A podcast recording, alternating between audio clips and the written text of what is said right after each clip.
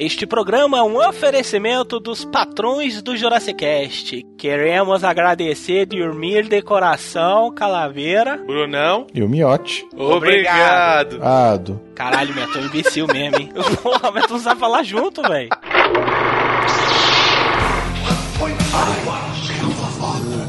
I'm Batman.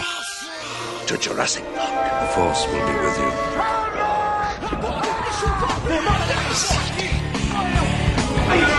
Bom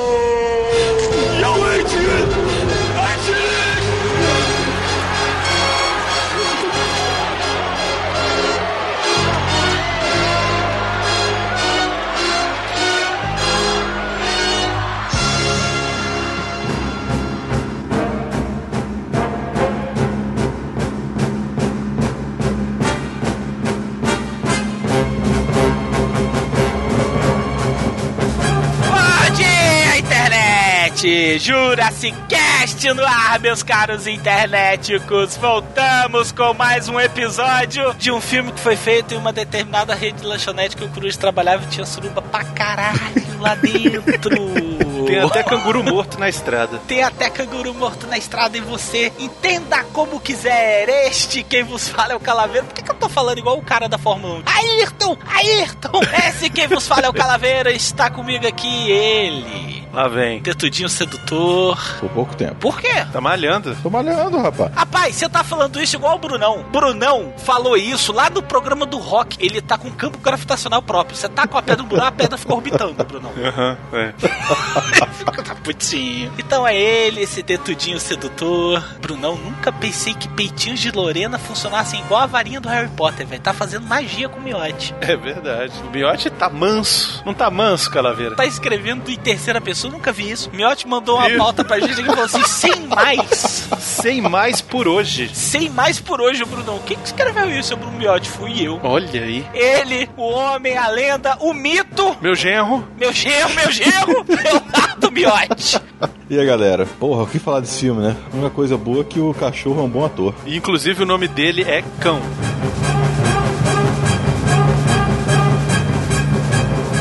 Está comigo aqui também ele que aparece nos principais filmes do Spielberg. Já foi a bola que corre atrás do Diana Jones, já foi a nave que o ET vai embora. Tá aí agora cagando regra sobre cinema na internet, né? o epicote do Jurassic Cast, Bruno Laganá com acento errado. Fala galera, beleza? E eu só vim aqui pela gasolina. Tá merda. O plot do filme, a gasolina. É uma frase dele. Olha só, sabe quantas frases o Mel Gibson tem no filme inteiro? 16! E a Milton da Mata não ganhou nada nesse filme. Então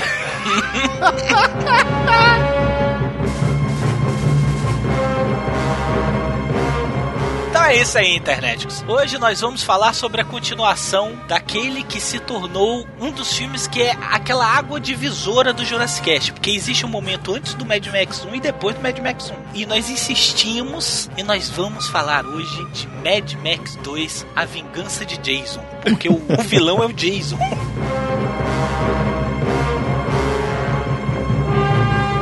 é isso, interneticos. Que vocês querem saber como que vai ficar o Brasil até o final de 2015, continue ouvindo que a gente volta logo depois dos recados do Jaiminho.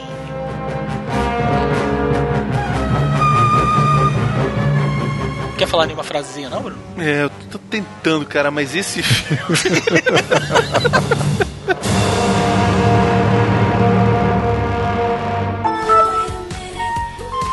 Eu sou o novo carteiro. Eu sou de Tangamanga. Procure. Oh yes, wait a minute, Mr. Postman.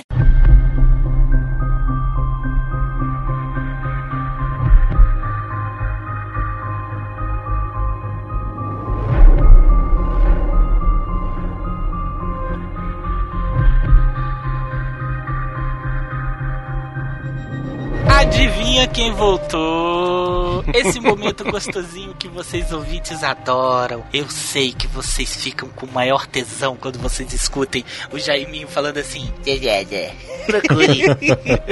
Mas aqui vai ser rápido, Calaveira. Vai ser rapidinho, né, Brunão? É rapidinho aqui pra anunciar a Fiction Corporation de volta aqui no Jurassic Cast, anunciando com a gente, trazendo camisetas inspiradas na série que abalou as estruturas esse ano, Calaveira. Quatro camisetas inspiradas na série do Demolidor. A primeira tinha que vir, a gente sabia que ia vir. Nelson and Murdoch, Attorneys at Law, da firma de advocacia aí do Fog Nelson e do Matt Murdoch. Sensacional, ele foi, buscou exatamente ali a logo, naquele esquema da fiction de sempre trazer a logomarca, baseada fielmente ali no que a gente tá vendo na tela, né? Baseada nas empresas fictícias, nas marcas que todos adoramos. O próximo é o Fogwell's Gym, em Hell's Kitchen, Nova York. Esse Fogwell's Gym é o ginásio onde o pai do Demolidor, o pai do Matt Murdock, treinava boxe. E até tem umas cenas na série onde ele vai lá e treina boxe. Essa é pra aquela galera que gosta de ir pra academia, velho. É verdade, é verdade. É, com é verdade. certeza. Tem a Josie's Bar, que é o bar podrão que o Fog e o Nelson vão lá chorar as mágoas, né? Isso, aparece várias cenas, acho que em vários Muitas, pô, episódios muitas aparece mesmo. esse Joseph Pô, cara, acho que aparece mais o Josie's Bar do que o próprio Nelson Murdoch. Nelson Murdoch. e a última incursão aí de camisetas homenageando o Demolidor é a Costumes, do Melvin Potter. O que, que é isso, Calaveira? Vamos ver se ele sabe. Eu sei, cara, é o bobinho que faz a roupa do Demolidor. Na série, ele começa fazendo o terno do Wilson Fisk. E aí, depois o Demolidor vai atrás do cara E faz o cosplay dele. e pede pra fazer o cosplay. É como se o Hermes lançar, se lançasse a, a coisa do Hermes.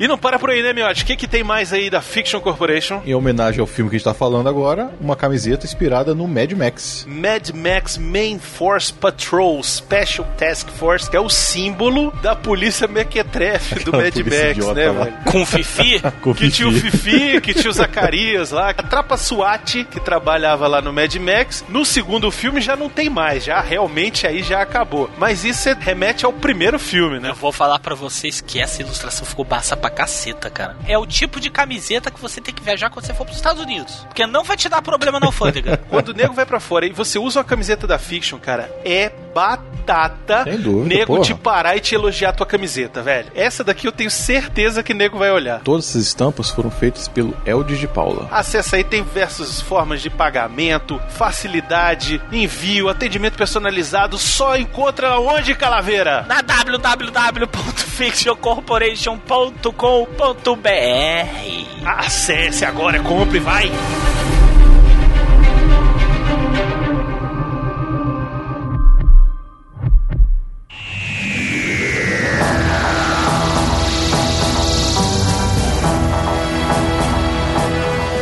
Queremos avisar também, internéticos, que este é o último mês das nossas camisetas, né? Oh my god, what's going on? Caralho, e agora? Aonde vou comprar as camisetas do Jurassic Cast? Não sei.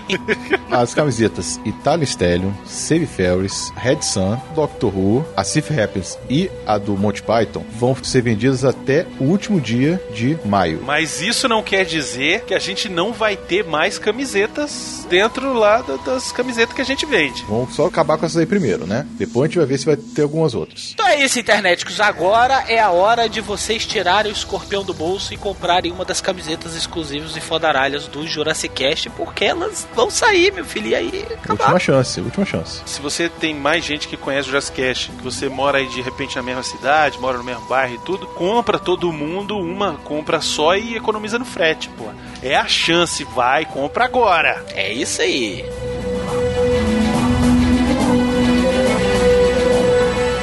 Miotti, fiquei sabendo que Vale a Pena ou da Pena foi banido. Não, não foi banido. A gente só mudou o feed, né? Foi banido, foi banido. Não, não foi banido, não. Foi banido, não. Foi banido. Não foi, não. Foi banido, Miotti. Tá bom, foi banido.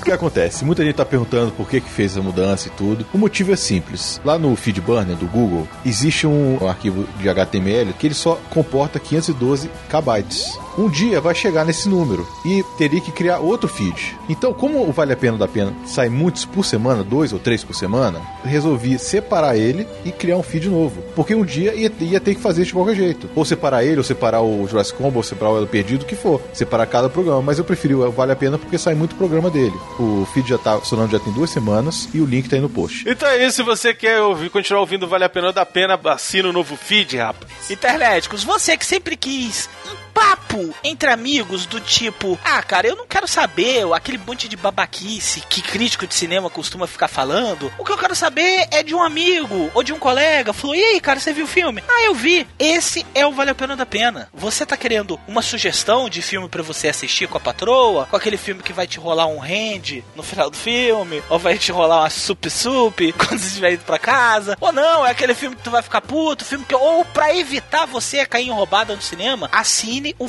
feed do Vale a Pena da Pena, porque eu sei que tem muita internet que não assina o Vale a Pena da Pena porque não gosta de crítica de cinema. Mas o Vale a Pena da Pena não é crítica de cinema. Não tem spoiler. E é uma sugestão do Miotti e da fofa da Mel falando sobre o filme no sentido de, cara, ah, eu achei legal por isso, porque tem esses aspectos, é uma coisa bem tranquila, bem descontraída. Programa rápido, não dá 3, 5 minutos, 6 minutos, cara. É um pocketzinho, é 3, 2, 4 minutos no máximo. Como o Brunão disse, nunca tem spoiler, então tá tranquilo.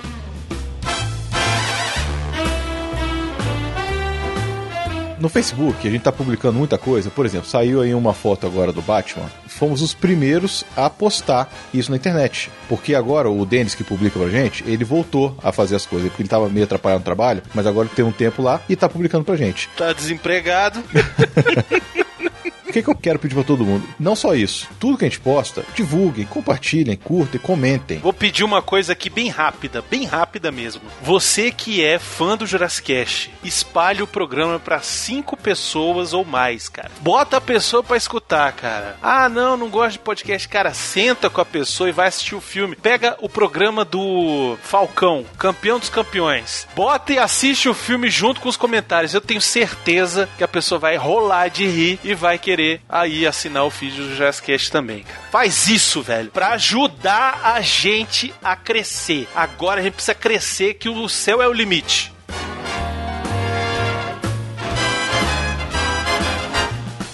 Terminar, nós queremos pedir desculpas para o nosso querido educador, que tem frases magníficas da internet, que é o Hélio Paiva Neto. Nós não falamos o nome dele lá nos agradecimentos dos Patreons. Isso, verdade. E isso foi um erro que nós não podemos cometer. Porque o Hélio, assim como todos os que são ditos no final de cada programa, ele também é patrocinador do Jurassic Cast. Então nós queremos pedir um zilhão de desculpas. Precisamos inclusive dizer que o Hélio não é só nosso Patreon, como é nosso amigo pessoal e nosso mestre de RPG, né, Calaveira? Ele seria um ótimo menestrel, viu, bicho? Porque ele sabe contar uma história muito legal. Foda que o Coruja atrapalha toda vez. Atrapalha toda vez, Porra, da última vez, internet, que eu dei um murro na cara do Coruja no jogo, o Coruja ficou sem falar comigo. O Coruja, ele realmente faz o roleplay. Coruja, tê, tê, tê, tê, tê, tê, foi cada um na cara dele. Mestre, mestre, pode dar, pode dar. O L, era o L. Pode dar, pode dar. Joga rola 20, velho. Deu 20. Ele falou assim, a boca do Coruja quebrou. O Coruja ficou puto. Então, um abraço pro nosso querido Hélio. Hélio, cara, brigadão, desculpa, realmente foi algum erro ali na hora da gente botar na planilha. E em breve, a nova lista dos Patrons. Se você ainda não é Patreon, o link tá aí no post e ajuda a gente, cara. A gente precisa crescer. E para homenagear o nosso querido Hélio Paiva Neto, Miote, por favor, edite minha voz para a voz de sabedoria.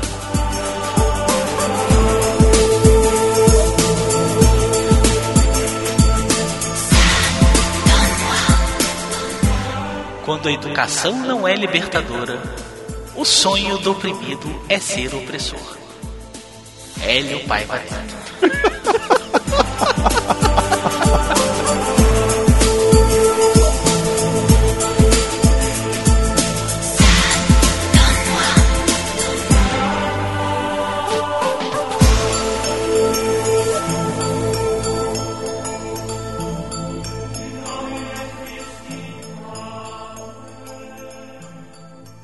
Você está ouvindo o Jurassic Cast. Não desgruda daí.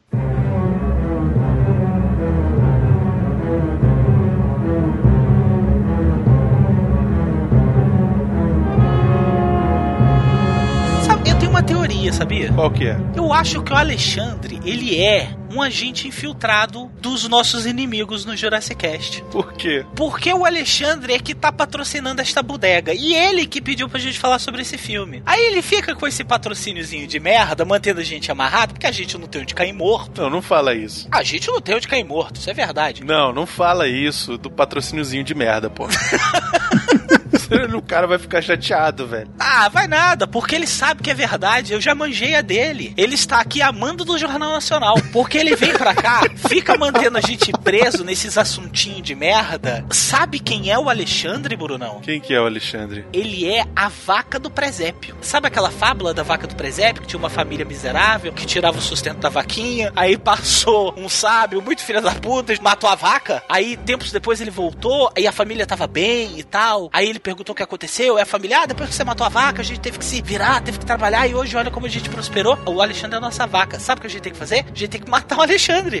Você tá louco, velho. A gente tem que empurrar o Alexandre do abismo. Assim, aí o Jurassic vai crescer.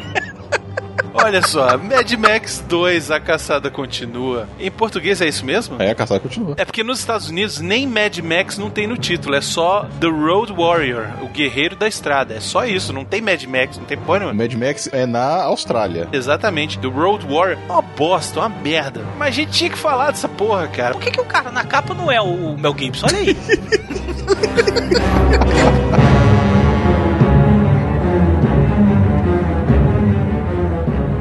merda esse filme, é uma bosta. Mas a gente tinha que falar, cara. Primeiro, porque é um clássico da sessão aventura. E agora a gente tá aí no hype do novo filme do Mad Max, Mad Max Fury Road. Isso é um nome, a Estrada da Fúria. Pô, é maneiro. Os trailers, cara, os trailers estão arrebentando, a gente fica louco com o trailer. Só que aí a gente foi assistir Mad Max 2. E aí, miote? Porra, eu vi muita coisa do trailer nesse filme do Mad Max 2. Eu tô com medo do caralho. Internéticos, eu vou falar uma coisa pra vocês. Eu vou contar como é que funciona os bastidores do Jurassic Cast. Ah, lá vem. O Miotti determina, a gente vai fazer sobre esse filme, porque é o Miotti que determina. A gente vai falar sobre esse filme. Isso. Só que ele é um cara legal. O que, que o Miotti faz? Ele pega o filme, acha, eu não sei como, ele acha o filme com a dublagem original. A dublagem que foi antes do cara que fazia a voz do Mel Gibson passar a fazer a voz do Mel Gibson. É, é, é, é, exatamente. Aí o Miotti achou. Ele sempre acha, é sempre assim que ele... Aí ele vai bota no Dropbox. Aí ele bota pra gente, pra gente assistir. Aí o Miotti me liga.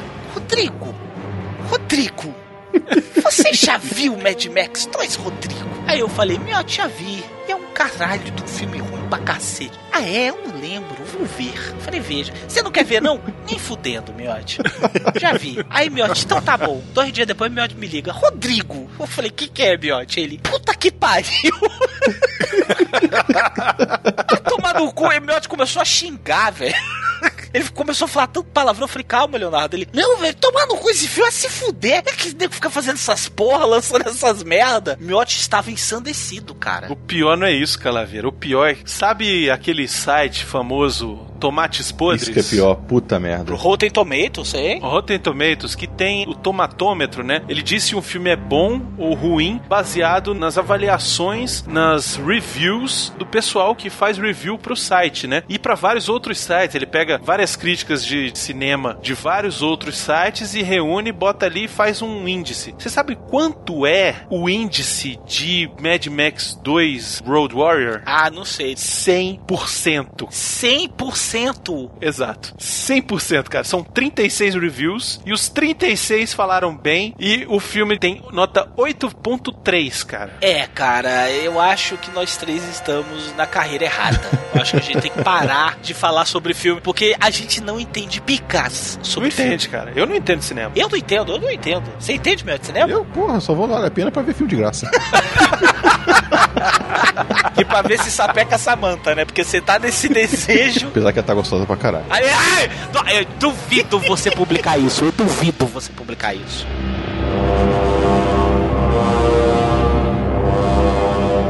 No IMDB, esse filme tá com 7,6, cara. É alta nota. É alta pra caceta, cara. E alguém me explica, sério, alguém me explica. Eu não sei por que, que 99% dos canais do YouTube tem tanto sucesso do jeito que tem. Eu não sei por que, que a internet gosta de tanta merda. E eu não sei por que, que o público adora esse filme, cara. Por que, que a gente achava esse filme bom, cara? Porque a mão do Kundalini Sua mão de volta. Inclusive, a, a galera que dubla esse filme é a mesma galerinha que dubla o primeiro. Só não tem o André Filho. Ele não quis gravar essa merda. Ele falou, Deus me livre. Inclusive, a boca de Sauron, quem dubla é o Garcia. É o Garcia, mesmo cara é da Garcia. boca de Sauron, né, velho? É ele O mesmo. Bruce Spence, né, que é o Poker Sauron, ele tá, pô, em um monte de filme assim que a gente nem sabia que ele tava. Lá no episódio 3, ele é aquele cara lá de Utapau, aquele alienígena lá. Ele também tá dublando Procurando Nemo, tá fazendo um personagem lá. Ele tá um de filme assim, porque não aparece a cara dele direito, né? Mas cara monte de filme até hoje, pô. É, vocês estão falando do cara que é o capitão daquele helicópterozinho de merda.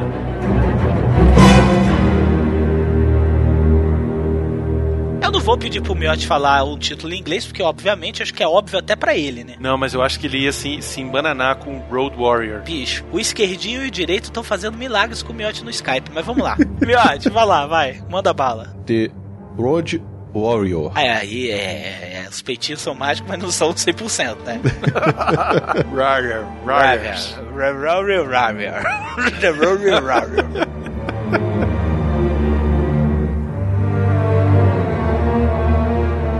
Antes de nós entrarmos na seara desta obra-prima da dramaturgia mundial, nós precisamos falar o momento político pelo qual o mundo passava nos anos 80, né, gente? É verdade. A época dos anos 80 ainda existia um certo pânico com relação à questão da hecatombe nuclear que poderia acontecer por conta da Guerra Fria. A gente fez, inclusive, dois excelentes programas sobre os anos 80, onde a gente explorou bastante a questão da Guerra Fria e do pânico que se acentuava nessa época por conta desse medo real de que o mundo fosse se acabar numa explosão nuclear, né? E também tinha um outro agravante. Em 1979, teve aquela crise política lá no Irã. Teve a deposição do Shah, Reza Pahlavi, que inclusive é a base da história do filme do Batman, o Argus. Tinha esse medo da guerra nuclear, mas o mundo também começou a ter problema de abastecimento, porque começou a ter a crise do petróleo, que aconteceu no início da década de 80. Eu lembro muito bem que aqui no Brasil, o meu pai teve que converter um 147 que ele tinha para álcool,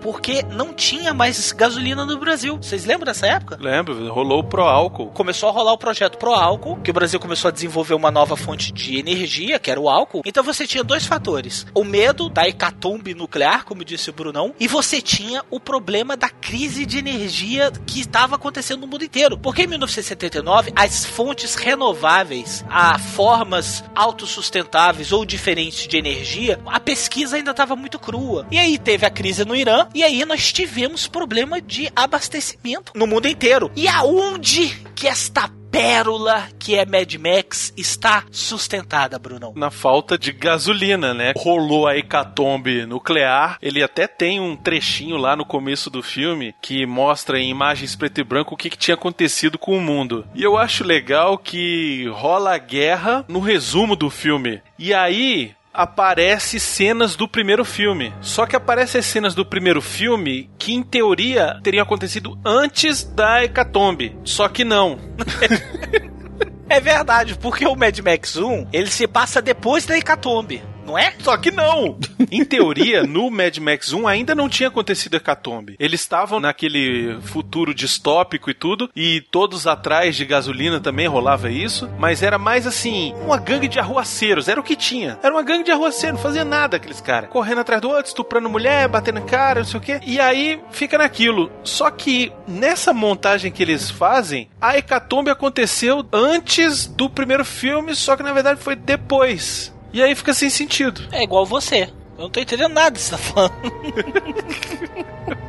eu não tô entendendo picas do que É você tá que eu falando. adoro esse filme, é, é por isso. Vocês entenderam, internet? Não, nem eu. Nem ninguém, nem o George Miller. Você entendeu, Miotti? Tô aqui, cabeça fervendo já. E é isso. Tem uma informação aqui no MDB que eu achei sensacional, cara. O George Miller, ele conseguiu os direitos do Mad Max e do Mad Max Além da Cúpula do Trovão. Os direitos desses filmes eram do estúdio, de explorar a história, de explorar os personagens. Ele fez o filme, o filme era do estúdio. Nego pagou pra ele, falou: "Olha só, eu te dou os direitos do Mad Max e do Mad Max Além da Cúpula do Trovão, se você desistir de ser o diretor do Contato." O contato aquele do Robson Max? Do Robert Zemeckis, Caralho, cara. ainda bem. ainda bem. Mas vem cá, peraí. Você precisa pagar alguém pra não ser seu diretor? Adivinha por quê? Porque ele deve ser maravilhoso, né? Peraí, velho, eu não entendi. Os caras não queriam que ele fosse diretor do contato. Isso. E aí ele falou assim: Você sabe como que eu vou deixar de ser o diretor do contato? Se eu tiver os direitos do Mad Max. Aí, nego, toma essa porra. Toma. Leva. Mas peraí, o estúdio não é só virar pra ele e falar assim: Eu não quero que você seja meu diretor e acabou? Sei lá, eu acho que provavelmente tinham contratado ele pra ser o diretor do contato, e viram a merda que fizeram, e aí foram pagar a multa, e ele falou: Não quero, eu prefiro os direitos do Mad Max. E aí deram os direitos do Mad Max pra ele. Imagina, tá lá o CEO da Warner ligando desesperado: Johnson! Aí o Johnson: Que foi, cara? Não assina o contrato, Johnson! Que foi, cara? Sabe quem é o George Miller? Aí o cara: Quem? Quem? É o diretor do Mad Max 1! Aí o Johnson: Não! Agora, olha só, melhor notícia que tem aqui no MDB. Vocês lembram do primeiro filme? Claro. Como esquecer? Kundilini está atrás da mão dele até hoje. Vocês lembram que a gente no programa, a gente falou que era um futuro pós-apocalíptico e tal, e não era, era só um futuro distópico. E um monte de gente esculachou a gente nos É comentários. mesmo. Aí beleza, ok, vocês estão certos, realmente. Mas você sabe quantos anos se passa a história do Mad Max 2 depois do primeiro filme? Dois anos. Putz! Caralho! Em dois anos, fudeu tudo, né? Foi mais alto do que a alta do dólar em 2015, né? Pois é. Caraca, vocês que xingaram a gente, que não era um futuro pós-apocalíptico, chupa essa. Gente, olha só, a ideia do Mad Max no primeiro filme sempre foi futuro pós-apocalipse, só que o cara não tinha dinheiro, velho, pra fazer. Piadas à parte, o próprio George Miller fala isso. O segundo filme, ele teve um orçamento 10 vezes maior do que o primeiro Porque filme. sabe lá Deus, o primeiro filme fez um sucesso louco. Foi um sucesso porque era a melhor coisa que já tinham feito na Austrália, na vida, antes do Crocodilo Dundee, sacou? Agora tem uma coisa que a gente tem que falar. A influência que esse filme tem em toda a cultura pop no que tange futuros pós-apocalípticos. Uma coisa que esse filme tem, que é impecável na minha opinião, nesse na Cúpula do Trovão, no primeiro não tem, porque o primeiro o figurino é normal, é roupa mesmo, né? O visual de Mad Max 2 eu acho muito legal. O George Miller, apesar de ser esse maluco, sei lá, esquisito, uma coisa que ele fez bem foi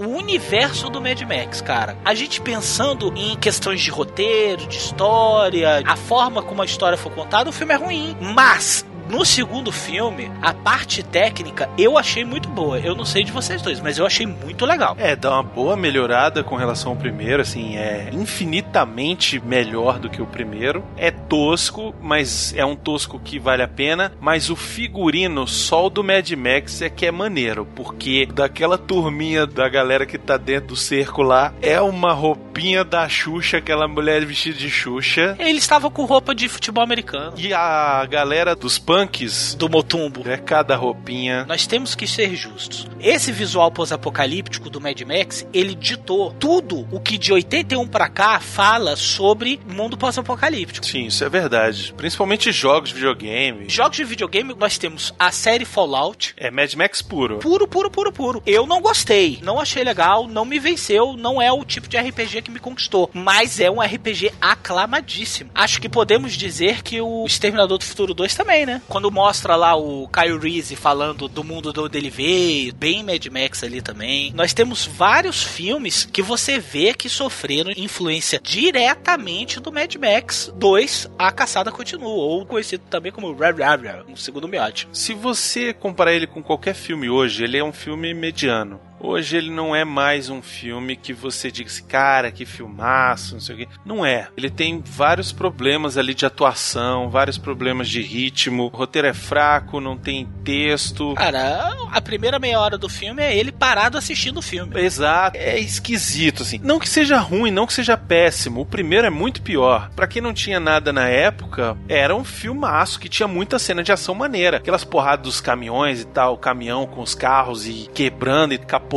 e não sei o que, e tome tiro. As tomadas das perseguições de carro são muito boas. Ele tem uns probleminha que às vezes ele dá aquelas aceleradas, mas isso é coisa do George Miller, gosta dessa porra, não Ele, sei. ah, ele ri, ele deve acelerar e rir. É o carro andando rápido lá. Tem umas coisas meio desnecessárias, assim, umas cenas que você. Para, por que, que ele botou isso aí, sabe? Mas se você parar pra pensar que esse era um filme de grande orçamento pra ser um filme australiano, aí a coisa compensa, entendeu? Que foi ser expressivo de Mad Max mais pra frente foi o Além da Cúpula do Trovão. Mas eu acho que o que sustenta o Mad Max 2 ainda, para não se tornar um cocô gigante igual o primeiro, é principalmente a questão da direção de arte e do visual do filme. Eu acho muito legal aquela visão do George Miller da adaptação, porque o mundo acabou. Quem sobrou são scavengers, são sucateiros. Então eles precisam sobreviver com aquilo que sobrou do mundo. Então você vê que o figurino dos caras é o quê? Capacete de um PM, um blazer de mulher, um cinto que é uma coleira de cachorro. Os caras vão usando aquilo que, que eles conseguiam achar dentro lá da Wasteland, que era a terra devastada, que é onde se passa a aventura do Mad Max. Isso para mim é uma coisa que a gente tem que valorizar, porque isso é legal de se ver. E uma coisa que tá chamando muita atenção no trailer é que o novo filme, o visual, bebe direto na fonte desse filme. É porque é coisa do próprio George Miller, porque ele vai ser o diretor também, né? É escrito por ele tudo. Não, tudo bem, mas ele poderia ter mudado, né? E ele manteve a ideia. Pois é, mas é aquele negócio. Eu acho que se ele tá se baseando no, no personagem dele, ele vai deixar do mesmo jeito. Mérito dele porque não tá ruim. Eu vou te falar que o do trailer do Mad Max eu gostei muito. Não sei, mas o trailer, mas e aí? Será se vai ser?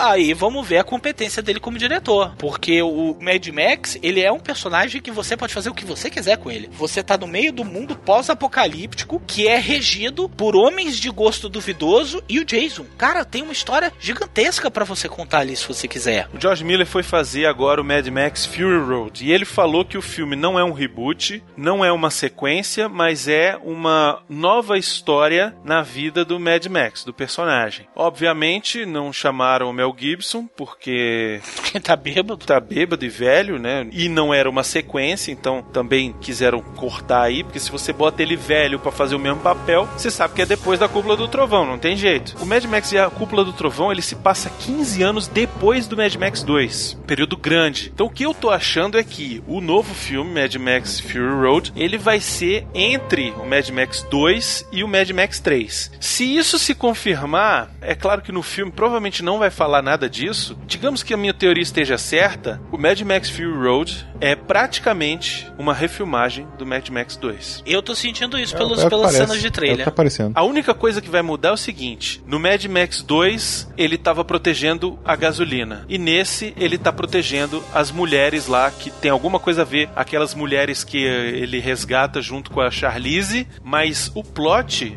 acredito que seja basicamente a mesma coisa. Ah, com certeza, vai ser o Mad Max correndo de carro dos bandidos. Até porque, o que que tem pra se fazer num mundo pós-apocalíptico de Wasteland, onde o que você tem que fazer é sobreviver? Tem um filme do mesmo tema que chama The Boy and His Dog. Ele é um pouco na pegada do Mad Max, ele não é tanto porque ele não usa tanto aquele questão do visual extravagante, mas ele se passa no mundo pós-apocalíptico. Ele se aproxima muito mais de um Fallout, se você for pensar, tirando os elementos do Mad Max, que é um filme excelente. E não tem perseguição de carro frenética, não tem nada disso. Só que, é, na verdade, o filme ele é até um pouquinho parado e tal, mas é muito interessante. Inclusive, fica de dica pra vocês dois aí, pra vocês assistirem. Boy and His Dog. Não lembro se é baseado numa história quadrinho, uma história quadrinho que foi baseada no filme, não lembro, mas foi uma coisa mais ou menos assim. Tô falando isso pra dizer o seguinte, que dá pra você fazer uma história referente a esse universo sem precisar ser a pancadaria, a loucura toda do pessoal correndo, né? Eu espero que o filme tenha mais a me oferecer do que simplesmente Mad Max perdeu o carro,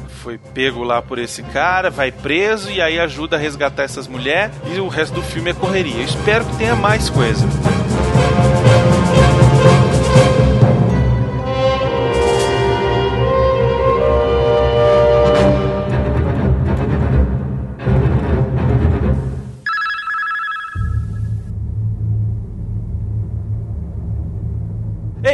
Você aí, o que que você tá esperando de ser nosso patrão, rapaz? Mandar na gente, mandar a miote fazer as coisas? Acesse aí patreon.com barra Jurassicast, Cine seja um dos nossos patrões.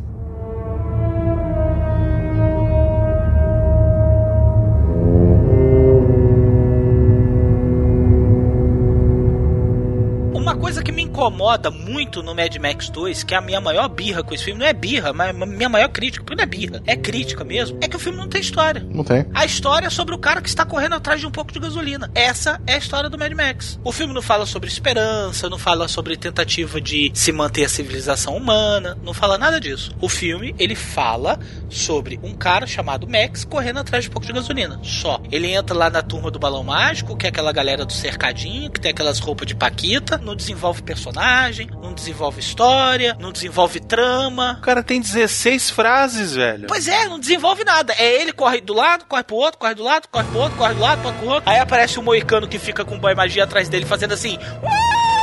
E você olha e você, caralho, caralho, ele é muito mal. E corre de um lado, corre pro outro, corre, e boy magia morre. Aí o cara fica muito doido. Aí vem o Jason. Gente, ah não, velho. Ah não, galera. Não, não, não. O Jason fica fazendo os mesmos movimentos do Dr. Gore, velho. Porra, pelo amor de Deus, cara. O Jason, eu vou matar você. Aqueles bracinhos durinhos e ele fica fazendo peitoral fortão. O que que acontece? O personagem maluco do Moicano perde o boy magia dele. E ele fica puto, ele fica, vou matar.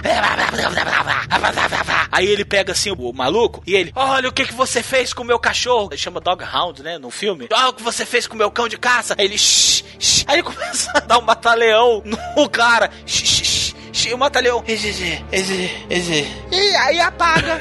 Ele vai murchando, aí apaga. Aí ele vira e fala assim: Eu, você matou o boy magia. Isso, Jason. Matou o boy magia do meu cachorro. Ó, como é que ele tá? Eu vou quebrar você, Dr. Gore. Vá, caras. Porra, vá. Porra, aí é foda.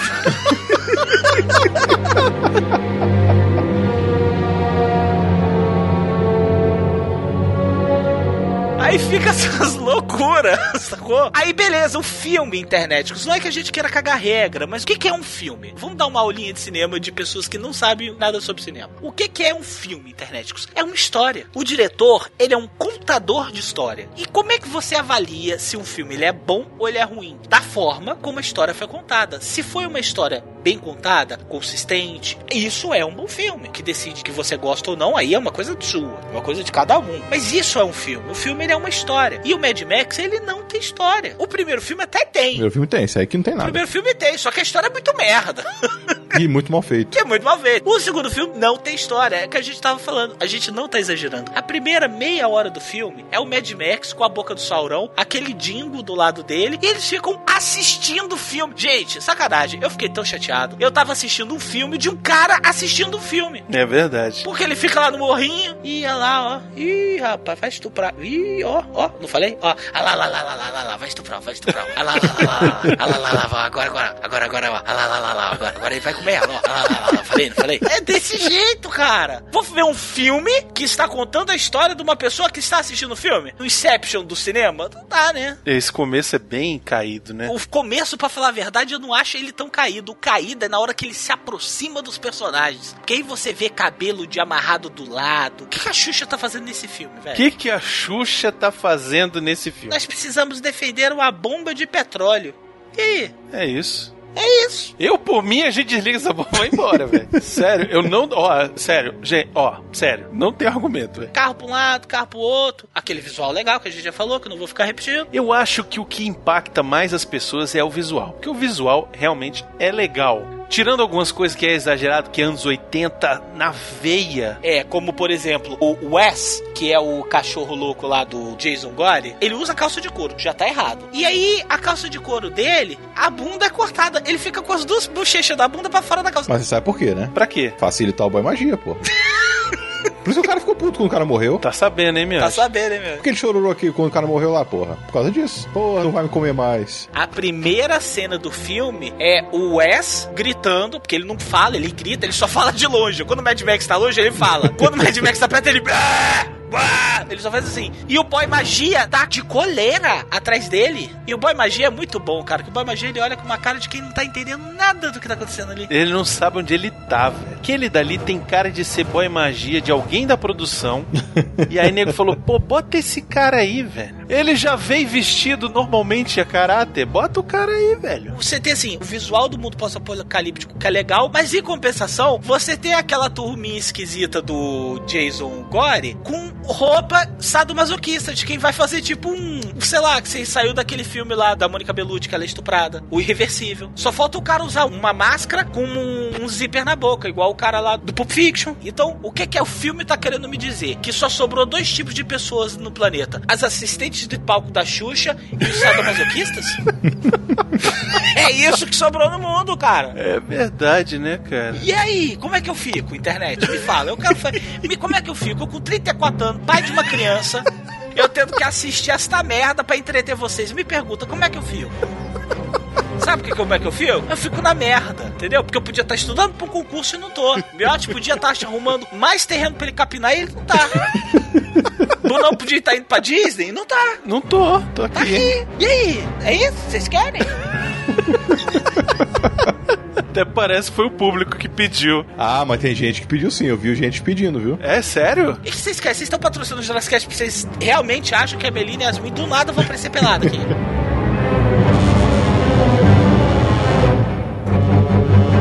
Eu achei esse aí menos, até menos galhofa que o primeiro. É né? verdade, menos galhofa. é mas tem as galhofadas dele sim. Uma delas é na hora que o Wes tá passando a porra de um bicho do lado, na hora que eles estão lá na porta onde tem uma gasolina, e ele tá com aquela arma lá de flecha, né? Ele atira a flecha nesse bicho, só que tem o som de laser. Mas tchum! Caralho. É. E outra coisa também dele, na hora que ele vai dar uma cabeçada lá pro final do filme, na hora da confusão, eu acho que ele errou a cabeçada. O golpe dele é dar cabeçada. Vocês perceberam isso no filme todo, ele tá dando, acertar o pessoal e tá dando cabeçada. É o signature movie dele, né? Eu acho que ele vai dar cabeçada e erra. E na edição, eles botam um flash. Caralho, que coisa ridícula. Por que não filmou de novo? Dá um flash assim, como se fosse aqueles cortes secos, sabe? Pra mostrar que teve a cabeçada ali. Porra, meu irmão, é complicado pra caralho, bicho. É isso aí, internet. É isso aí. E o garotinho, porra? O garotinho que é. Ele é parecido com aquela menina do Outworld. Pô, uma merda igualzinho também, né? É legal assim também, porque a galera lá dos assistentes. Nós somos os assistentes, assistentes de palco da Xuxa, nós conseguimos sobreviver. E aí tem um garotinho. Aí nego fala, não, esse garoto aí, ele, tipo, a mãe morreu e ele ficou aí. Pô, não teve um filho da puta pra cuidar daquela criança? nego não ensinou o garoto nem a falar. Nem falar, pô, é sacanagem, né? O garoto fica. "É, Não, e o que é melhor é que ele é o narrador do filme. A gente descobre isso no final. Isso, descobre depois que ele entrou lá no Demu, né? Que é a turma de ensino especial. Ele entrou e começou a falar, porque ele narra, inclusive, bem. Eu sou aquele que vislumbrei o futuro da Terra. Nós o chamávamos de Max, mas ele era o homem inexorável. E ele começa a falar umas palavras mega difíceis. Aí tu, rapaz, tá bem, né? Pra quem não falava nada. Pois é, e ele fala que ele foi o líder depois. Olha a merda que tava. Olha a merda. Rapaz, vamos eleger o nosso líder, o garoto mudo que parece um cachorro. É a porra do bumerangue, porque a porra afiada pra caralho. Eu tenho medo de bumerangue até hoje. Quando eu era moleque, eu achava essa parada muito maneira. O moleque tinha o bumerangue de lâmina, velho. E aí ele jogava, e aí veio o Kundalini de novo. É, é, primo do Kundalini, eu pego! Eu pego! Flu! Aí o cara, É de plástico. é de plástico, eu peguei. Aí os toquinhos da mão, pruf, pula. Aí a galera lá da bunda de fora, que também é tudo um bando de ruê, e começa a rir da cara dele. E ele começa a rir. Ele pediu os dedos, ó, que legal. Vai crescendo, vai. Ai, gente, pelo amor de Deus, esse filme. É, essa parte é escrota mesmo. Ô, galera, eu vou falar a verdade pra vocês. Eu não consigo levar a sério um filme em que aparece uma atriz com um rabo de cavalo do lado da cabeça. Eu não consigo respeitar aquilo, cara. Velho, é muito Princesa Xuxa, né, velho? E o Boca de Sauron doido pra dar essa Doido pegada ali, né? tá doido. Tá igual o miote. Igualzinho o miote, tá, Net? Vocês querem saber como é que é o miote na vida? É um Boca de Sauron com aquela... Bora, vai, bora, bora, bora, bora, bora, bora, bora, bora, bora, bora, bora, bora, bora no helicóptero, bora no helicóptero que não tem motor, bora, bora no helicóptero que não tem motor, não sei nem como é que aquela merda voa, bora, é minha família. Vamos, vamos, vamos, caralho, vamos Não, e ele tinha convencido Tinha. ela a fugir com ele. Eles estavam indo embora, cara. Por que que ele não botou logo o pau pra fora e falou assim, não, então dá uma mamada. não, eu te deixei, mas pô, dá uma mamada, velho, por favor, cara, olha a minha cara, vai essa merda desse lugar, tu tá aí com essa cara de boneca, não, dá uma dá, dá, dá, parte, vai, vai, vai, vai, vai, miote assim, ó, miote assim. Isso que Lidiane nunca mais apareceu. Por causa disso. Lidiane não fala com a gente, bloqueou a gente tudo quanto é que Lidiane não fala nada.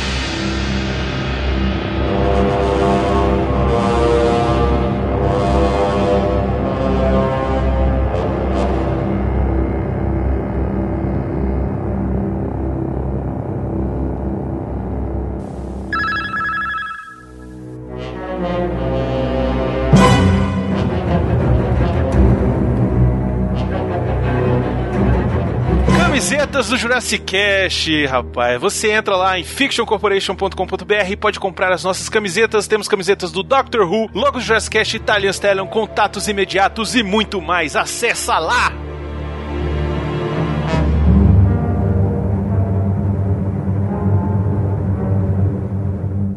O filme ele começa com essa montagem aí explicando mais ou menos o que aconteceu, o cara narrando a parada e tal. E aí de repente vai mostrar o Mad Max já dirigindo o carro, junto com o cachorro. Aí o carro tem um V turbo lá, um V8, não sei o que, e o cara tem um turbo e aí vem os caras querendo gasolina e já começa frenético e tal. E aí é a primeira vez que a gente tem contato lá com o, o Vez e o Boy Magia. Que eles ficam atrás, aí tem uma ceninha de ação e tal, não sei o que. Mad Max agora tá usando uma prótese do Force Gump na perna. Porque ele, ele machucou no primeiro filme, né? E aí agora ele tá usando um negocinho pra poder caminhar melhor, dar umas mancadinhas. Ele esquece às vezes, vocês perceberam? Ele só lembra no começo do filme, depois ele esquece. Ah, tô legal. É só quando faz frio que dói. É igual velho, o reumatismo, né?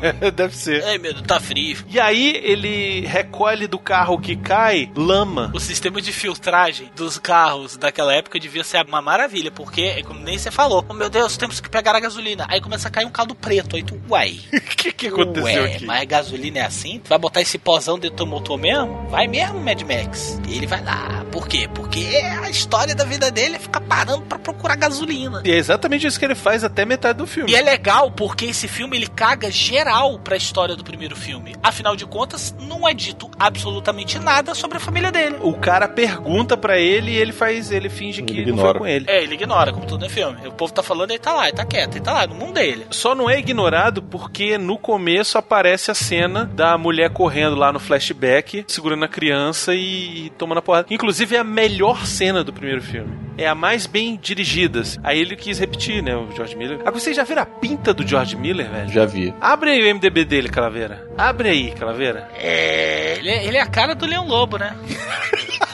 Não, eu tô achando ele parecido com o Hermes, pô. Olha só. Aí ele é uma mistura entre o Leão Lobo e o Hermes. Essa gravatinha de pimentinha dele. Ah, vai te fuder, balando. Porra. Eu sei de quem era o, o namorado do Boy Magia. Agora eu já sei.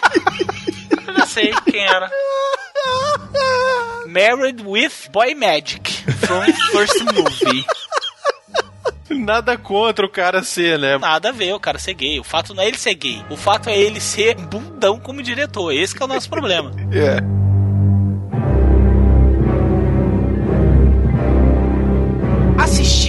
Mad Max 2, A Caçada Continua, é você, tipo, ter a sensação que tá faltando alguma coisa, né? Porque tá tudo montado. Só que aí tu vira, beleza, agora eu vou assistir o filme. E o filme não vem, né? Como é que começa o filme? Começa com o garoto surdo mudo contando a história. Era o Mad.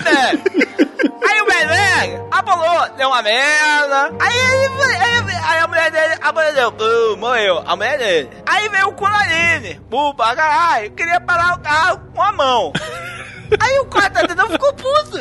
E é isso. Aí o filme começa assim, com um garoto surdo mudo contando a história. Aí você vai lá vendo Mad Max andando nas melhores estradas pavimentadas do mundo pós-apocalíptico. Cara, eu fiquei, eu fiquei injuriadaço com isso.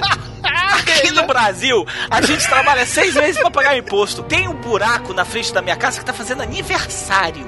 O mundo pós-apocalíptico do Mad Max. A estrada tá um tapete, velho. Velho, aquela pista que tu pega de Miami pra Orlando, ela está esburacada perto da estrada do Mad Max. É verdade, cara. O mundo já acabou tem dois anos, o povo tá se degladiando por causa de gasolina, mas a estrada. Pintadinha! Pintadinha! As faixas amarelo reluzente, cara. Sinalizado. Tem acostamento, tem área de escape. Ah, vá pro inferno esse filme. Aí tá o cara lá, olhando no retrovisor e fazendo cara de mal. Como é que faz cara de mal nesse filme, né? É só o que ele faz nesse filme, velho. Aí você vê o cachorro do lado dele. É um dingo, inclusive, que é um cachorro australiano também. Aí tá o cachorrinho do lado dele. o Aí ele olha pro cachorro. Só olha pro cachorro. Ele olha pro cachorro, o cachorro. Ih, fudeu. Aí o cachorro vai lá pra trás. É verdade, né? Aí começa a vir o Wes, que é o cachorro louco, o Boy Magia e uma galera atrás dele. Aí capota todo mundo e aí ele vai pegar a gasolina. Pega um pouco daquele caldo preto, que é aquela porra gasolina. Aí vai lá, tá, vamos lá pegar gasolina. Por quê? Porque sem gasolina eu morro, né? Água, ah, foda-se água. Ele não bebe água o filme inteiro. É um deserto, ele não bebe água. Ele come uma lata de, de, de ração pra cachorro. Água ele nem pensa, foda-se, eu bebo gasolina. Ele é igual o cara lá da queda de braço do filme do, Isso. do, do Falcão Falcão. de motor. É, bebe óleo de motor. Eu sou mal, sou Max. Não, é engraçado, né, velho? Porque como é que aquele cara não ficou com sede depois de comer a meia lata de comida pra cachorro, velho? Mas e água? Quero saber da gasolina. Por isso que eu falei que o Brasil já já, porque o preço da gasolina tá aqui 3,50. Isso aqui tá a 10 centavos de se transformar no próximo Mad Max. No cara. próximo Mad Max, verdade. Pois é, aí tá lá o Mad Max pegando o caldo preto, aí chega o Wes, aí olha com aquele olhão esbugalhado. E começa a tirar a flecha, mostrando que não tá doendo nada, que ele é fodão. E aí foi nessa hora eu vi a cara do Wes. E aí a minha cabeça deu uma tilt. Eu fiquei. Aí você pensou assim, eu conheço essa atuação brilhante. É, exato. Eu falei, eu conheço essa esbugalhada de olho. Foi aí que Shazam na cara do Brunão. Velho, eu caí pra trás, cara. Porque esse mesmo desgraçado, o tal do Vernon Wells, é o cara que fazia o Fred Mercury obeso no filme do Comando pra Matar, cara. Que ele também tinha tesão no Schwarzenegger. Vocês lembram que no filme ele ficou o tempo todo assim? exato, o John poderia te que cara aqui, cara. O John ele é muito foda. O John tem uma pica imensa, cara. Eu e John, nós poderíamos mandar no mundo. Que tesão é esse, o Fred Mercury gordinho? E esse cara, o que ele trabalhou, velho, Faz não coisa tá no hoje, gibi, pô. cara. Faz coisa até hoje. Ah, tudo bem, facou até hoje, mas faz uma pior do que a outra, né? É, só Power Ranger, só fez bosta, mas. Puta, ele fez Weird Science, ele é a mulher nota mil, não sei o que, que ele faz. Ah, eu acho que ele é das- um dos caras da gangue, não é? Caralho, os caras da gangue saíram do filme do Mad Max! ele fez também Viagem Insólita. Só de filme de 2015 de pós-produção tem mais de 10, velho. A gente só não vira ator de Hollywood porque a gente não quer.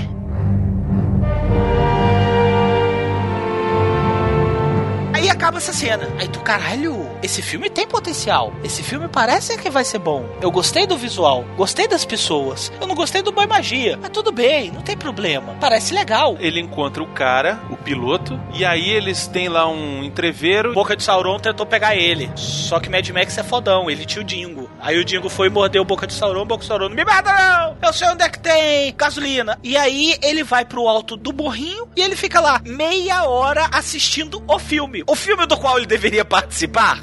Ele está nele, eu vou lá, uma porra, vou ficar aqui. E ele fica lá vendo, curtindo, não bebe água, mas tá lá comendo comida de cachorro, tá lá sodomizando o Boca de Sauron, e tá lá quietinho. E o Boca fica assim: E aí, Max, você vai lá não pegar a gasolina? Não, vai não, vou ficar aqui. E fica meia hora, 40 minutos assim. E aí, beleza. Aí, o que que acontece? O povo lá tá sendo achacado pela gangue do Jason. Velho, eu não entendo essa gangue. Ela fica enchendo o saco dos caras, aterrorizando. Aí, de repente, ah, vai escurecer, vai ficar de noite. E aí, todo mundo vai embora. E aí, os caras resolvem, ah, não, é agora a hora de sair. Vai uma galera pra direita, outra galera pra esquerda e todo mundo se fode, né? Tipo, o que que eles queriam? Os assistentes de palco da Xuxa estavam presos, tadinhos. Aí quando a gangue do Jason deu uma afastada, aí eles viraram e falaram assim: E aí, vamos mandar abatedores para fazer o quê? Sei lá. Ver se acha gasolina? Não, eles não precisam. Eles têm gasolina lá dentro. Ver se acha água, será? Não, acho que eles queriam pegar reforço, ou queria saber pra onde ia. Tem uma coisa assim. Aí ele vira e fala assim: vai lá, vai lá, vai buscar não sei o quê. Aí foge uma galera de um lado, foge uma galera pro outro. Obviamente todo mundo se fode, estupra uma mulher. Não mostra a mulher estuprada, mas você vê que a mulher tá sendo estuprada. E aí o cara vai lá e mata a mulher estuprada. E aí você continua assistindo o filme. E aí você continua assistindo o filme. E aí você continua assistindo o filme. E aí você se dá conta que não acontece nada.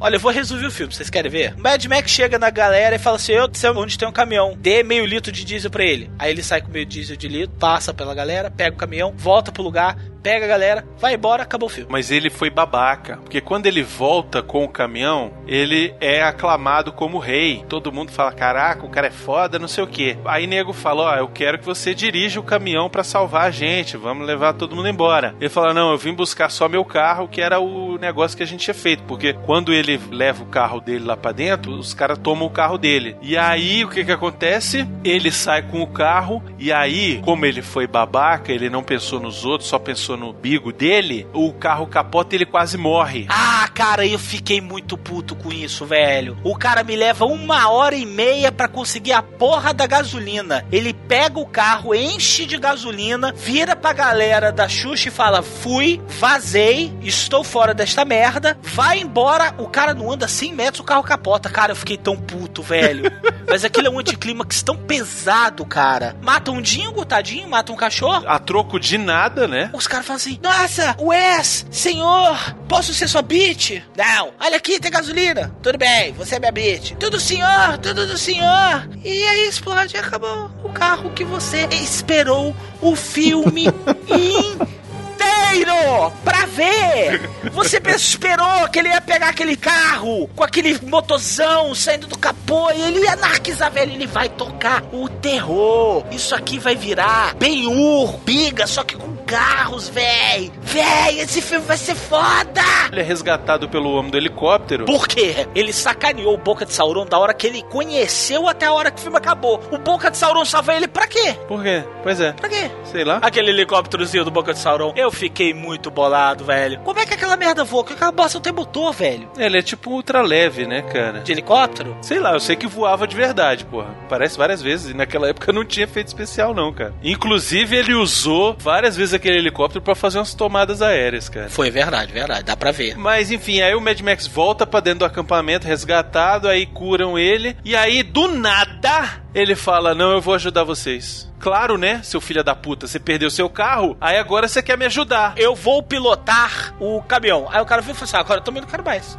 E é melhor que ele fala assim, ele fala assim pro cara, mas você vai pilotar o coisa, você tá todo fudido? Falou o manco, né, que ia dirigir, porque ele também toma uma flechada e... Não, eu vou dirigir, eu tô, tô não, legal. mas o Mad Max, ele tá. Tá em coma, velho. Tá- Ele tá com o olho fechadão, ele. Tô bem aí. E esse chiado aí do topo bom? É nada. Tô de boa. Falei, caralho, não, vamos entregar o nosso bem mais precioso para ele. Mas aí depois você acaba descobrindo por quê, né? Porque ele era simplesmente o decoy, né? Ele era a, a isca, né? Ele era a isca, o Bates. Aí, pô, eu acho foda. Porque aí vai dirigindo o caminhão. Essa cena é maneira. Essa cena a gente É, tem que dar o braço a sequência torcer. é legal, Que é. é. maneira da perseguição ao caminhão é maneira, pô. As cenas de perseguição são todas muito boas. Tirando as que o George Miller acelera. É, não, mas porra, é como o Miotti falou, é tesão. Só que é fetiche. Ele. vai lá, acelera. Sorrindo. Olha o carro dando rapidão. Adoro isso. Mas todas as cenas de perseguição, por mais desnecessárias que algumas sejam, são muito boas. São muito boas, são muito bem feitas. Inclusive tem uma cena boa pra caramba. A câmera tá dentro do carro, aí vem um PMzinho lá, um cara com uma roupa de policial, entra no carro, acelera, e aí ele vai acelerando e começa a emparelhar com o caminhão que tá vindo do lado. Putz, essa tomada é muito boa, cara. É, e a trilha sonora nessa hora também fica muito maneira.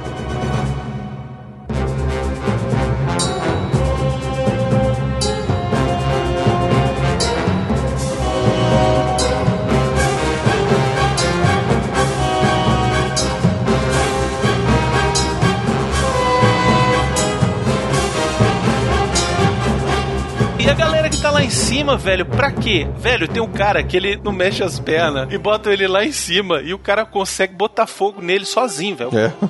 Bota fogo nele sozinho, velho. E, e vai tentar apagar com a mão e a mão pega fogo e ele faz assim, é. Tô bem, eu tô bem, eu tô bem.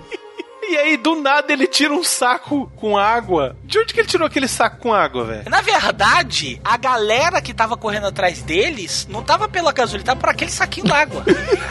que é a única água que eu vejo no filme inteiro. Não, e no final não tem gasolina nenhuma, né? Não, então, a gasolina tava no ônibus, que foi pro outro lado. A ideia dos caras era botar o Mad Max pra dirigir o caminhão puxando o tanque de gasolina gigante. E aí, quando os caras chegassem lá que conseguisse pegar o Mad Max, o tanque não tinha nada, só tinha areia, né? Só que não contam isso pro Mad Max. Nego era escroto mesmo. Falava, ó, se vira aí, é isso aí, você vai salvar todo mundo. E o cara fica no meio da rua, sem carro, fudido, sem caminhão, sem água, sem porra nenhuma. Eu ainda acho que ele sabia que ele tava pilotando areia. É porque o filme ele foi mal dirigido. E isso a gente não pode negar. O George Miller fez um bom universo, mas ele não conseguiu contar bem a história. O que que leva a entender que ele saiu com o carro, os caras destruíram o carro dele e ele foi naquela coisa de vingança pessoal. Aí quando ele aceitou pilotar o, o caminhão, é porque ele foi assim, velho, agora a coisa é pessoal. Agora eu vou fuder com esses caras, porque eles fuderam meu carro, mataram meu cachorro e me deixaram aqui todo arrebentado. Agora eu vou botar pra fuder. Tanto que a galera que tava com ele no caminhão era a galerinha lá dos assistentes de palco. Pra mim, o único que sabia era aquele líder chechelento lá, que vai dirigir aquele carro do Dick Vigarista e também morre de um jeito escroto, que vai tentar salvar o moleque feral lá e toma uma galhada no meio dos peitos e morre igual um boneco. Agora, a gente tem que falar de algumas cenas dessa parte aí do caminhão que eu acho maneira. Tem uma moto moto que se arrebenta embaixo do caminhão, que é maneiro pra caramba essa cena. É, essas cenas são pesadas, né, cara? Tem uns bonecos que não parece que é boneco. Aqueles dois que estão desde o começo, né? Presos por eles, né? Eles morrem ali, parece que são eles mesmos que estão morrendo, pô. Talvez tenha até morrido alguém, porque, né, australiano tá. Mas tem uma cena que tem uma hora lá que voa um dublê, que o cara sai voando e dá uma cambalhota no meio do ar e se arrebenta lá na frente. Esse cara, ele não era pra ele dar aquela cambalhota. Era só pra ele voar. E aí, quando ele dá aquela cambalhota, ele quebrou a perna de verdade. É mesmo? De verdade. Foda-se. Não, não é foda-se.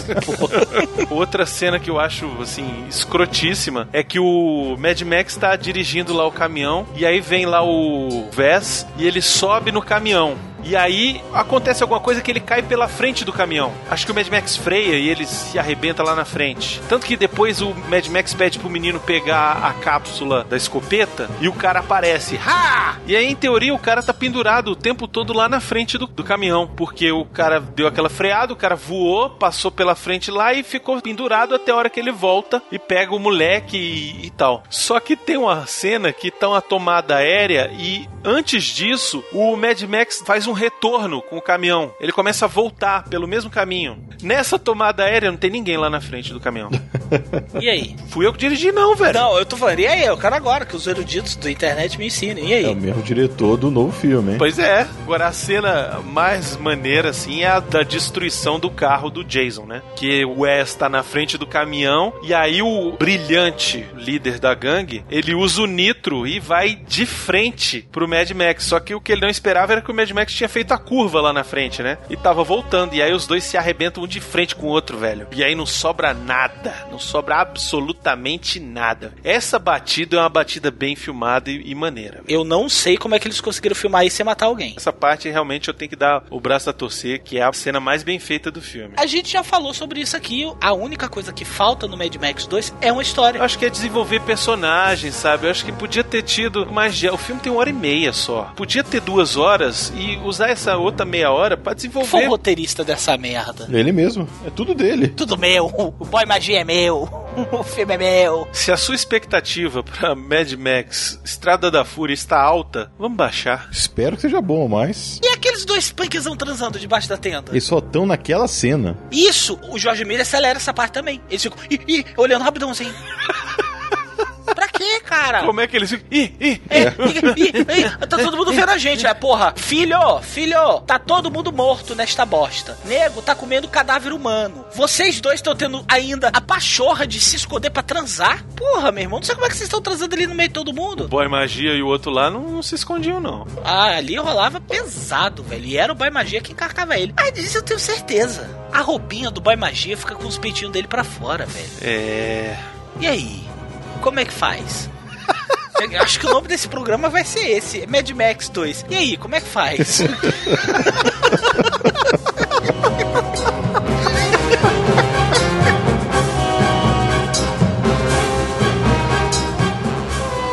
Xuxa, hein? A Xuxa nesse universo, eu acho que ela era tipo a pepeca da galera. Ela era enfermeira, né? Porque quando chega o cara machucado que o Max traz, ela vai ajudar a tentar ressuscitar o cara. Só que o cara morre. Ela era enfermeira, bronzeada, gostosa e sem sutiã. Que os peitos dela ficam aparecendo o filme inteiro. Isso, exato. E nessa hora, então, cara, eu não sabia se eu ficava preocupado que o cara tá morrendo ou se ficava de pau duro vendo os peitos dela, velho. Eu nunca nego, mas eu me masturbei, mas me senti culpado. Quando a gente tá morrendo. Aí esses peitinhos dela são durinhos pra caralho. Ah, e ela, ai, ele está morrendo. Oh, meu Deus, que peitinhos durinhos. Ai, mas ele está morrendo.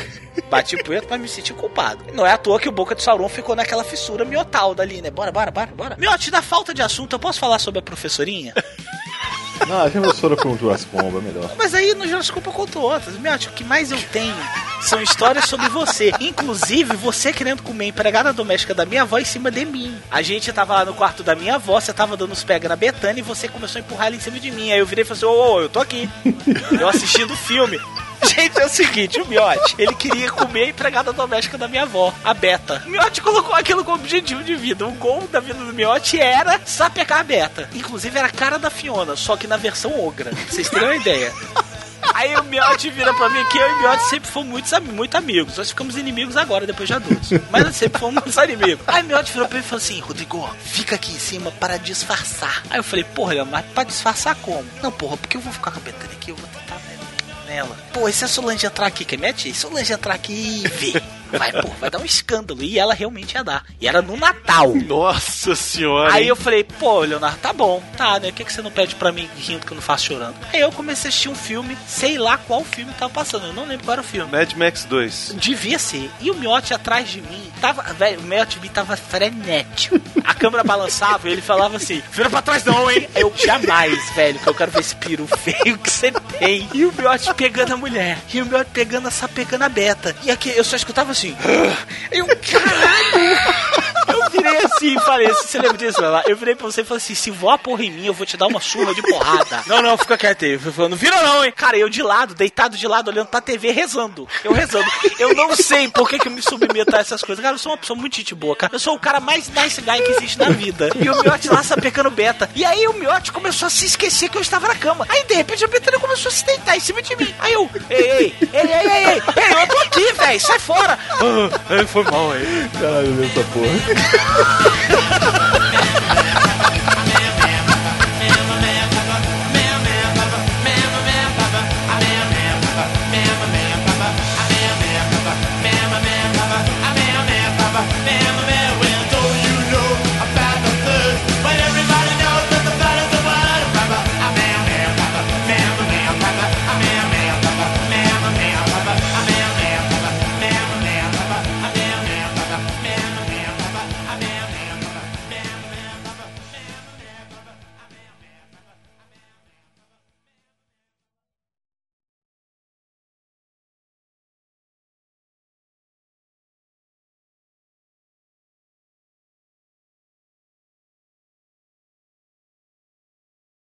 Miotti, desliga esse Skype. Larga a mão da punheta. Cara, eu tô falando com vocês, como é que eu vou estar com outro Skype? Deixa de ser cínico, Miotti. É no celular, Miotti. Deixa de ser cínico, tem FaceTime, tem Zap Zap, Zap Zap, ah, meu pau, computador, tá, distrai, quem manda. Olha o esquerdo e o direito, fala Road Oil, olha, tá, trac, trac. Zap Zap, para com isso, meu, eu te conheço, meu, 34 anos, meu, para com isso, tu não me engana. Inclusive, né, Miotti? É. Vamos falar, né? O quê? Lidiane agora é cruzeirense. Ah, mas o que que o cacete não faz, né, bicho? Pois é. A gente já sabe que os peitinhos fizeram com o Miote. O que o Peru tá fazendo com a Lidiane. Ei, Lidiane, pelo menos tá fazendo direito, hein? Porque pra tu virar cruzeirense, filha. Porra, o cara tem que tá fazendo muito bem. Não sei se é tão bem, não, viu? É porque ela também nunca teve parâmetro, né, pô? Era o broche, o outro, né? Gente, olha como é que o filme é bom. A gente parou o programa pra falar da vida sexual da Lidiane, que não existe.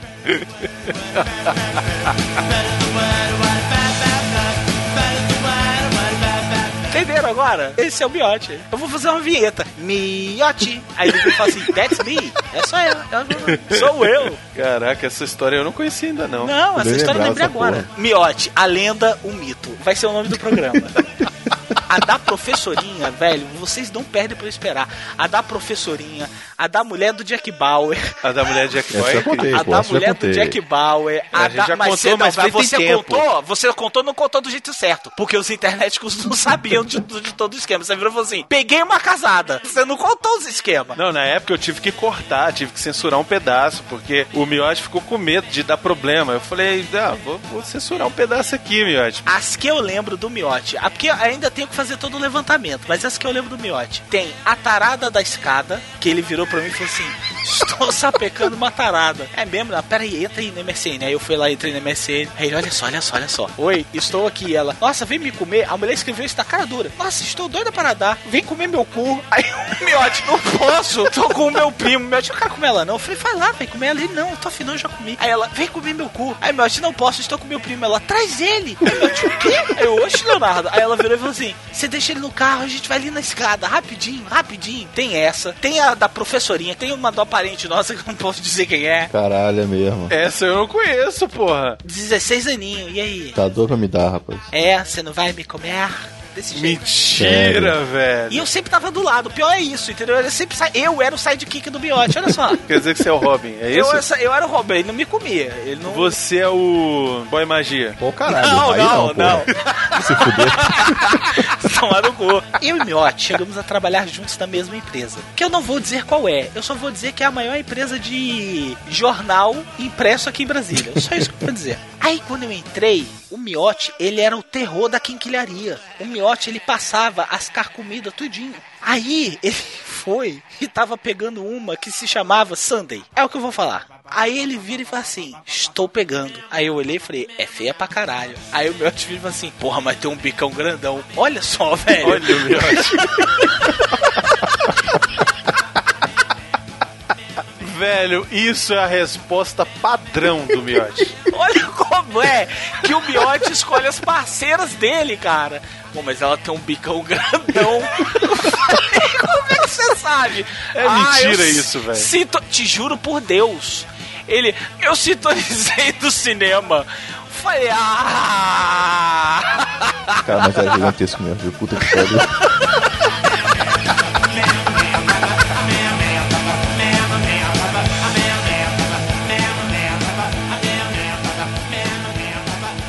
Queremos agradecer especialmente aos nossos patrões Daniel Alexandre Moreira, Eduardo Gurgel, Kleber, Alexandre Polizel, Rodrigo da Silva Vaz, Diego Borges, Andréia de Oliveira, Marcelo Torres de Albuquerque, Felipe Aluoto, Daniel Caixeta, Daniel de Souza, Rodrigo Carrapeta de Souza, Alberto da Silva Correia Júnior, Diego França, Silton, Lucas, Tiago Oliveira Martins Costa Luz, Paulo Alcântara, Wesley Samp, Alexandre Torres, Tiago Vasconcelos Ferrato, Lilian Serafim. Carolina Chial, Vai sair, Miotti? Gustavo Faria, Suelen, Nastre Roberto Castelo Branco Carneiro de Albuquerque. e Alcântara. Esse errei. Eldis de Paula Oliveira, Faz o mar, é o sol, é de fazer meu sonho brilhar. Yuribão ou Bal? Vanessa Brizola. Mondave, Mondave, Mondiev, sei lá, é isso aí. É Mundi. Mundi. Gutenberg, Lima dos Santos. Márcio Machado Matos. 3M. Carlos Leão Guimarães de Alvarenga. Rodolfo Bianco. E o Henrique. Então fica aí o nosso agradecimento especial a esses peitros e todas as pessoas que pagam para vir aqui assistir o Jurassic! Beijo do gordo. Dos gordos. Dos gordos, porque o Miotti agora já entrou. Tô até emagrecendo, vem, vem com essa não.